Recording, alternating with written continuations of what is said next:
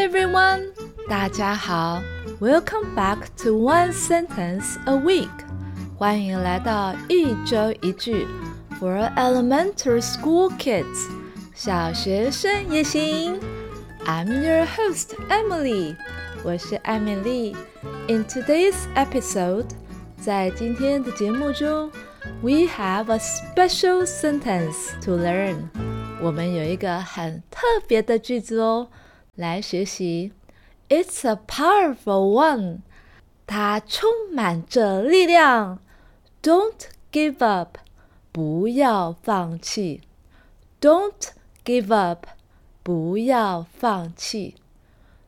Don't 是 do 和 not 的缩写，合起来念成 don't，不要的意思。在 give up 中，give Give 给予，意味着移交或是放弃对某物的控制或占有，这是自愿放弃某种东西的行为。在这个习惯用语中，它的用法更为抽象，意思是放弃一个人的努力、希望或梦想。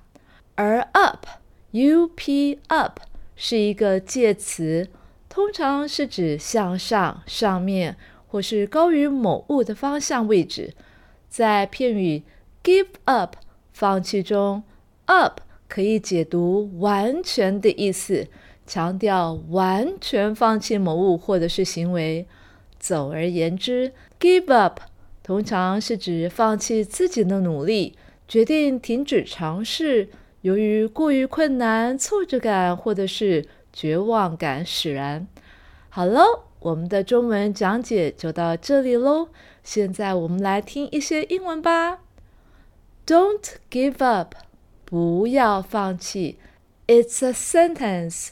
是一个句子，that reminds us 提醒我们 to keep trying 继续尝试，even 即使 when things 当事情 get tough 变得困难。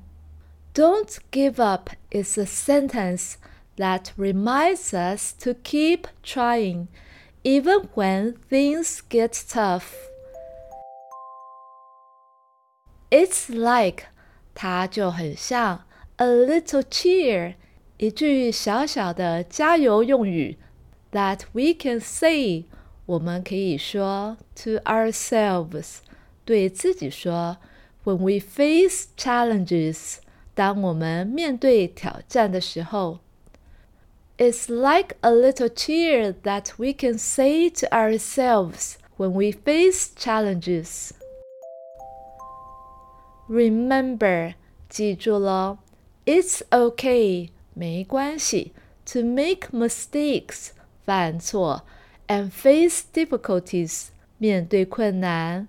That's how，那就是如何方法。We learn，我们学习，and grow，而且成长。Because，因为 mistakes，错误，and difficulties。困难，make us stronger，让我们更强壮。Remember, it's okay to make mistakes and face difficulties. That's how we learn and grow, because mistakes and difficulties make us stronger. Don't give up，不要放弃。It's a way，是一个方法。To say 说出，keep going 继续前进，You can do it 你可以做得到。It's like 它就好像 a little pat 一个小小的拍拍的动作，on the back 拍在背部上，from yourself 来自于你自己。所以 don't give up 就像。你自己给自己的一个小小的鼓励，自己拍拍自己的背部，告诉自己：“我们做得到，不要放弃。” Don't give up. It's a way to say, "Keep going. You can do it." It's like a little pat on the back from yourself.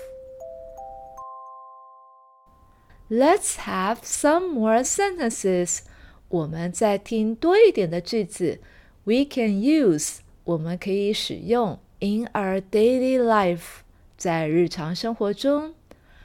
Don't give up 不要放弃。Try again 再试一次。Try 尝试，again，再一次，try again。Don't give up，不要放弃，keep going，继续前进。Don't give up，keep going。Don't give up，不要放弃 ，hang in there，坚持下去。Don't give up。Hang in there. Don't give up. 不要放弃。I have your back. 我罩你。Don't give up. I have your back. That's it for today's episode. 今天的节目就到这里喽。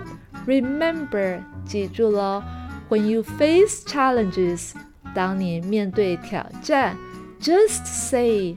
就这么说，Don't give up，不要放弃，and keep trying，继续尝试哦。I'm Emily，我是艾美丽，Stay tuned，要继续收听哦。Until next time，Goodbye。